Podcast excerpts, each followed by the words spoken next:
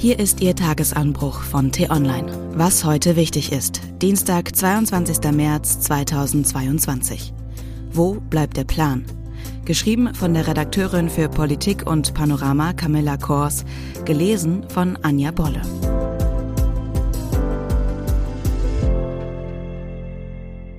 Bevor es losgeht, ein kurzer Spot.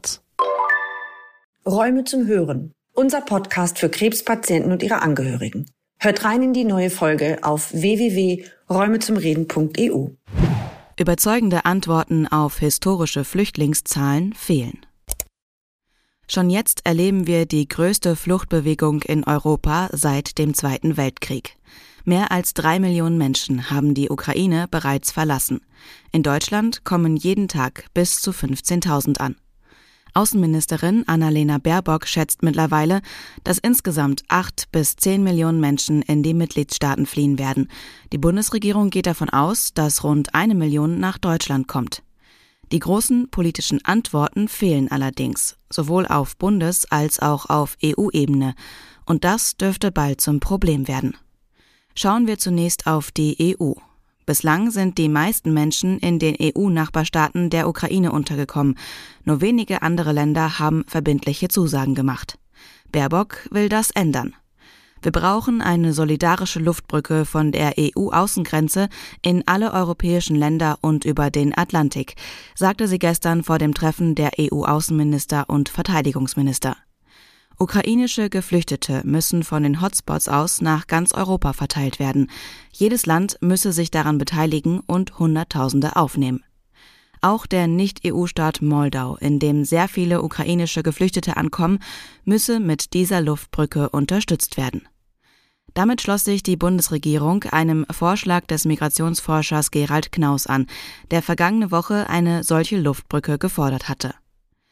So logisch das klingt, die EU-Staaten tun sich schwer mit einer gemeinsamen Lösung. Während Griechenland, Italien und Luxemburg auf konkrete Planungen zu Unterbringungen drängten, sahen Ungarn, Polen, die Slowakei, Slowenien und Finnland eine europäische Lösung als gar nicht notwendig an. Dort lauert offenbar die Angst, dass ein solcher Schritt zu einem gemeinsamen europäischen Asylsystem führen könnte, welches vor allem Länder in Osteuropa seit langem ablehnen. Und in Deutschland? Vieles läuft heute besser als noch 2015 und 2016. Freiwillige haben innerhalb kürzester Zeit Strukturen aufgebaut, mit denen sie Ankunft, Erstversorgung und Unterbringung organisieren. Das ist nicht nur ein unglaubliches Engagement seitens der Zivilbevölkerung, es hat den Kommunen auch Zeit verschafft, damit diese nachziehen können. Was am dringendsten fehlt, ist eine übergreifende Steuerung der Bundesregierung. Zwar wird gerade an einer Verteilung von den großen Zentren auf die Bundesländer gearbeitet, viele andere Fragen sind allerdings ungeklärt. Etwa wie lückenlos registriert werden kann, wie verhindert werden kann, dass die ankommenden Opfer von Verbrechen werden, wo Hunderttausende oder gar mehr als eine Million Betten herkommen sollen. Vorschläge haben Opposition und Hilfsorganisationen bereits geliefert.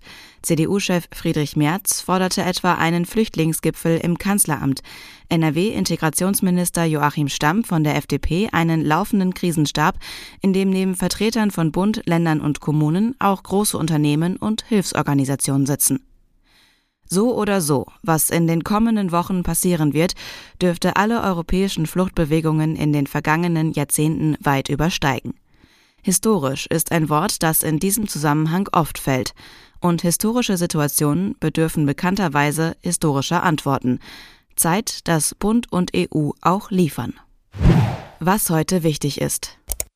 Die T-Online-Redaktion blickt für Sie heute unter anderem auf diese Themen. Im Prozess gegen den russischen Oppositionellen Nawalny wegen angeblicher Veruntreuung von Geldern fällt heute ein Urteil. Vor einem unabhängigen Gericht hätten die Vorwürfe wohl keinen Bestand. Die zuständige Staatsanwaltschaft hat allerdings 13 Jahre Haft beantragt.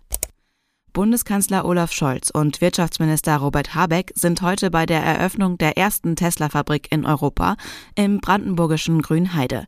Es werden Demonstrationen verschiedener Bürgerinitiativen gegen die Fabrik erwartet. Und die Gewerkschaft Verdi hat das Luftsicherheitspersonal zu einem ganztägigen Streik aufgerufen. Das war der T-Online-Tagesanbruch vom 22. März 2022. Produziert vom Online-Radio- und Podcast-Anbieter Detektor FM.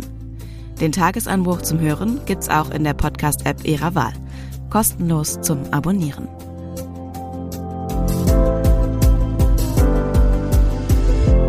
Ich wünsche Ihnen einen frohen Tag.